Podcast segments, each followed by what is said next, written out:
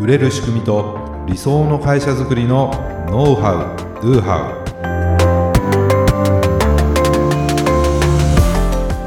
ウこんにちはビズクリエイトの渡辺です。こんにちはビズクリエイトの武井です。今回もよろしくお願いします、はい、よろしくお願いします。今すげえ盛り上がってたんでまた同じ話するんですけども。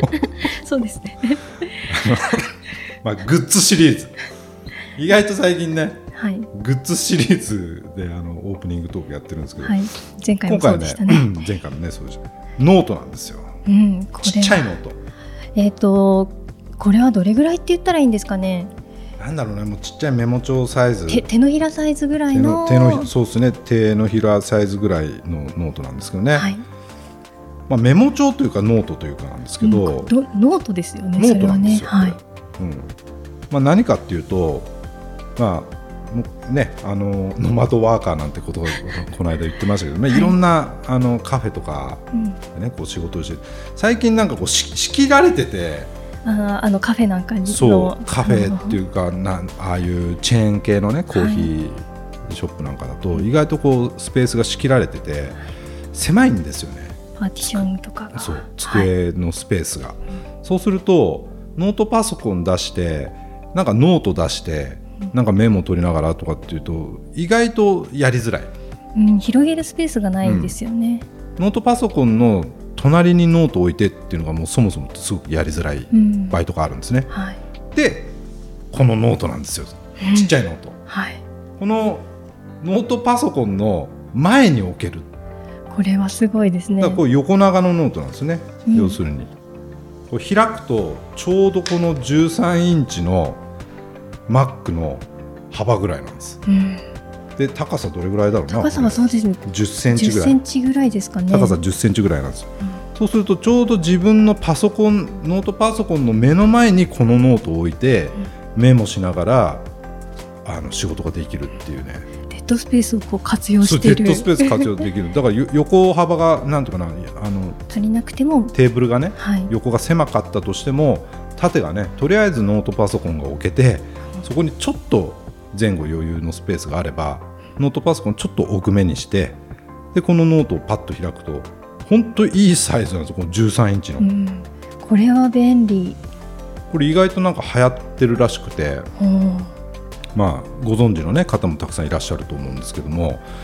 もう速攻買いましたね。これめっちゃいいじゃんと思って。使いやすいですか？使いやすいですよやっぱり。まあ僕どっちかというとカタカタもうメメモも全部打ち込むこと多いんですけど、でもなんかちょっとした思いつきのこととかね、まあなんかちょっとだけ数字を控えておきたいとか、うん、なんかそういう場合なんかはこう書いてするんですけども、まあこのノート使ってますっていうことなんですね。でそれ以外にも、まあ、ちょっとちっちゃめのこれは A5ぐらいですか、ね、 A5ぐらいのノートですかね、はい、持ち歩ってるんですね。まあ、そこにいろいろポストイットバシバシバシ貼り付けたりとかあの殴り書きをしていて、えー、自分が書いた字があの読めないこともあったりするんですけども。そう。まあいいんですよそれね。自分のようですからね。でこれはこれでやっぱり持ち歩ってるんです。やっぱこのあのちっちゃいノートだと小さすぎて、うん、書ききれない。ちょっと書ききれないなとかこう発想を広げていく時っていうのはなるべく大きめのものがいいですよね、うん、だからで、まあ、あんまり大きいノート持ち歩くのも嫌なんでで今大体この2つを持ち歩ってて、使い分けてる感じなんです、うん、その A5のノートの半分ぐらいのサイズですね。そうですね。 A5の半分半分以下半分以下だな。半分よりも小さいぐらいの、うん、そうそうそうそう。だから別にこのパソコンの前に置くノートが一冊増えたからといってそんなに荷物が増えるわけでもないし、うん、別になんか重いわけでもないのでね。こうやって何か用途とか場所とかでこうやっぱり使い分けるってねノートだけどこう使い分けるみたいな。で僕も手書きよりもどちらかというと全部それをあの、えー、テキスト化していろいろ流用したりとかしたいので大体今メモもこの、ね、僕ら使ってるこのアウトライナーとか、はい、まあ、あとはエバーノートとか、うん、まあ、そういったものに、えー、とか、まあ、あとは自分のチャットワークのねマイチャットにどんどんアイデアみたいなのをこう入れたりとかするんですけども、うん、まあ後でそれを再利用したいなっていうのと、はい、メモとかってどっか書い書いてどっかやっちゃうみたいな。はい、ありますありますね。武井さんどんな感じでやってます？こういうの。私は、えっと、ポストイットですね。もう真四角のあの 5, 5センチとかぐらいのポストイットをこうもうとにかく思いついたことを書いて、こうそれをもう消化していったらもう線を引いてタスク完了みたいな感じにしてってもうそのメモを捨てるとあじゃあか基本的に残さない派なんだね。あ。あんまりそういうそうですね。もうやっぱり残したいものはテキスト化してしまいますうねん。あそういう使い分けをね。そうですね。あのいろいろ、まあ、ツール使い分けて、うんうんうん。やっぱあの紙に書いてこうやったっていうふうにやると達成感があるのは気持ちいいなと。ツールのチェックよよりもこう自分でこう引いたぞやったぞっていう線を引くのが結構好きで。なるほどね ねだからまあこれがじゃなきゃダメっていうのはねないと思うんですよ、あの皆さんもいろんなそのしなんていうのかな仕事術うん。みたいなものね、あると思うんで、まあ、ぜひ聞かせていただきたいなと思うんですけどでもこうちょっとしたね、うん。このツールを使ってそれをどう使い分けるかっていうのがはい。で全然生産性とかがもう違ってくるなっていうね、ちょっとそれが言い言いたくてっていうのと、まあ、今回のねものにまあつなげていきたいという 狙いでそれをねあのお話しさせていただきましたけどね。はい、はい、ということで今回のテーマにつながるのは、えーメルマガとステップメールの使い分けですね。そうです、はい、メルマガとステップメールねこれどう使い分けたらいいんでしょうかっていう、ん。まあ、お悩みというかな。い。まいち分からなくて、うん。いやメルマガしかやってませんとかね。逆になうん。かステップメールってどう使っていいか分からないみたいなうん。方とか、いらっしゃいますよね。難しいなって感じられてる方もね、多いので、まあ、今日はその、まあ、あまり具体的なことじゃないかもしれないですけどその考え方というかな、はいうん、そのメルマガとステップメールってどう使い分ければいいのっていうお話をさせていただこうかなというふうに思います。、お願いします。はいね、まずメルマガとステップメールの違いを理解してもらうっていうのが大事ですね。うん、まあ、簡単に言うとメルマガというのは一斉配信なんです。うんリアルタイムな情報をおバ届けする。ーンといっぺんに送るのがメルマガ。はい、でステップメールっていうのは個別の配信なんですね。うんその読者ごとのタイミングでスケジュール通りに自動配信されていくんですよと。いっぺんに 100, 100人とか1000人とかって送るんじゃなくて一人一人なんですね。はい、でそのタイミングごとにこの人は一番最初のメールが今日送られる、えーこの人には3回目のメールが送られるみたいな、もう何回とかってセットしておくんですね、でもうスケジュール通りに配信される、まあ、これが、えーステップメールなんですよっていうことが、ね、一番まあ大きな違いかなとはい、思いますで、まあ、それぞれの、ね、メリットデメリットなんですけども、メルマガは、ね、一斉配信ですから1回の配信でたくさんの人に送れる。うん、配信する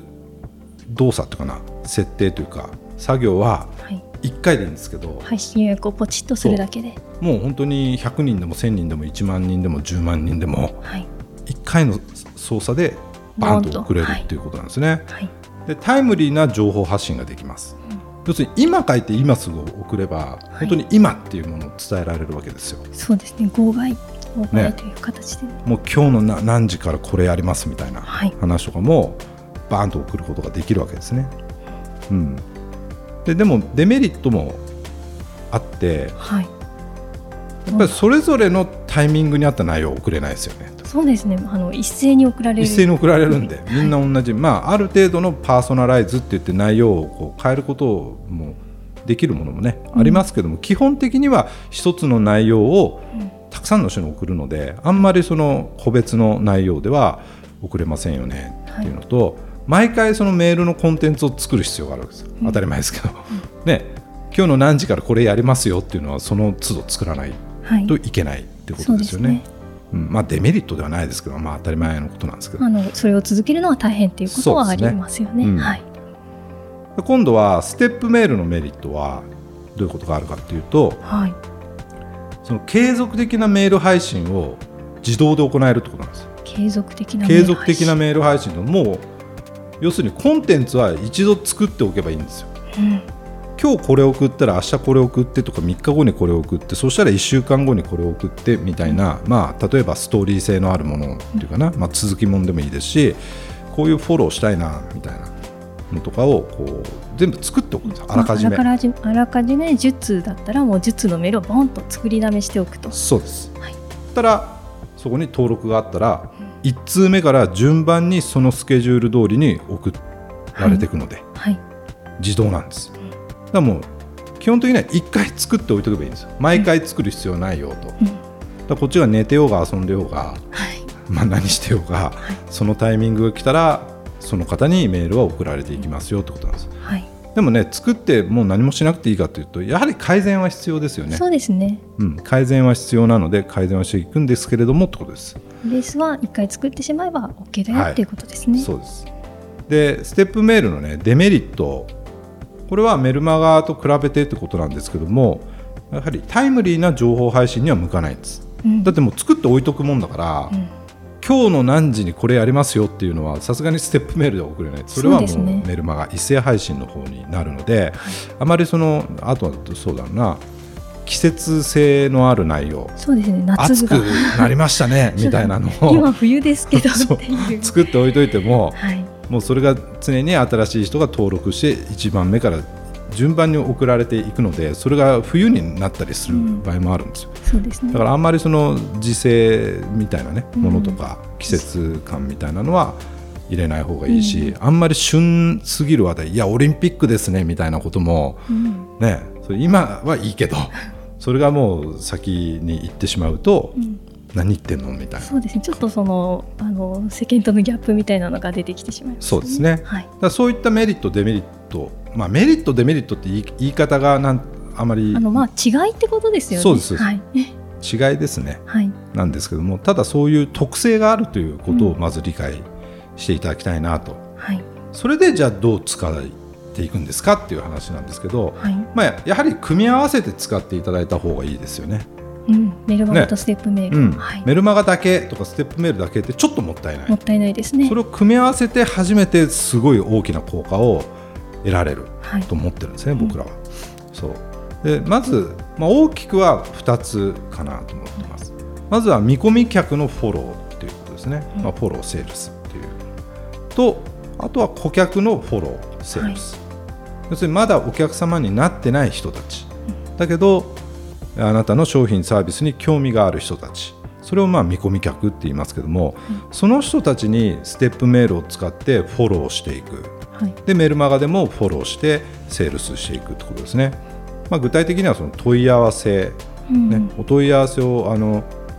まあ、オートビズだとそうフォームも作れますので、はい。お問い合わせフォームを、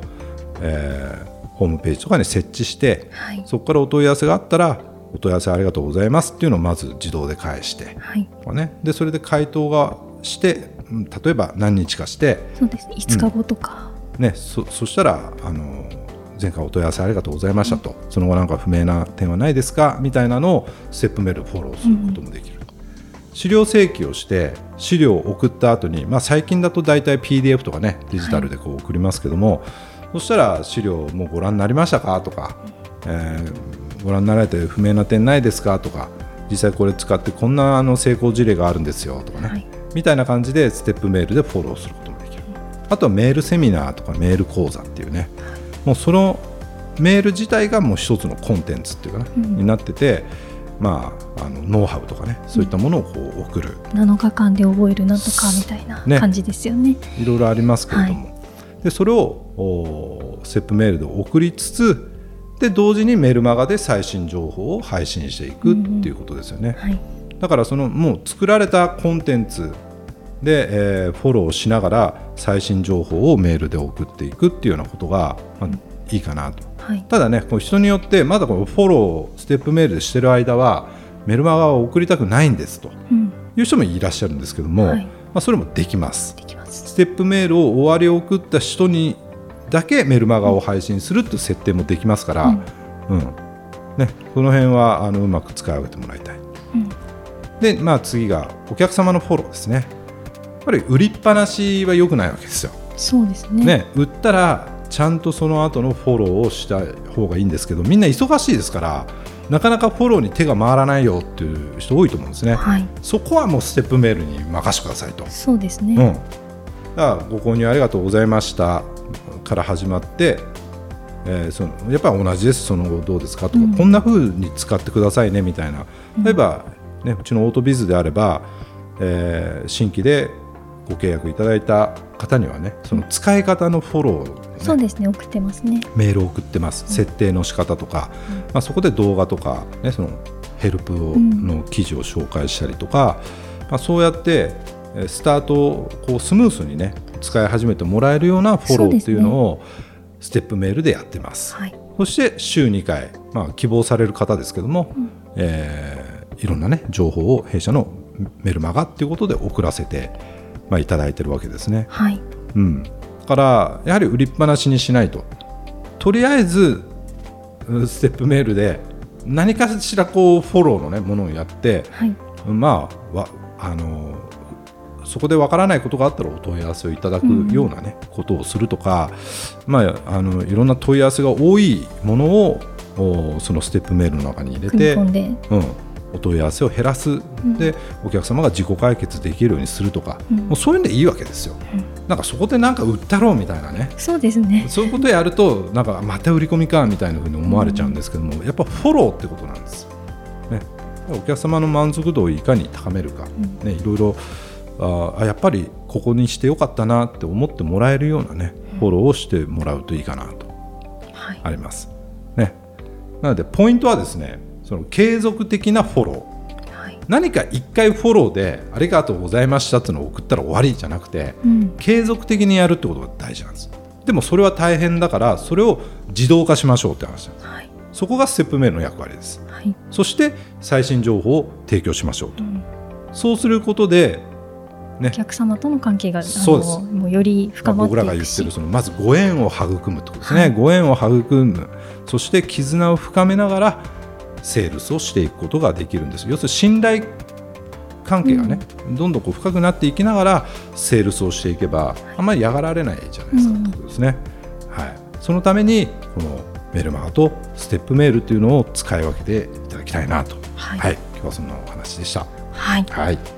ご感想やご質問は説明文に記載の URL からメッセージをお送りください。今回の話が良かったという方はぜひ高評価やフォローをお願いいたします、はい。それではまた来週お会いしましょう、はい、また来週。はいありがとうございました、はい、ありがとうございました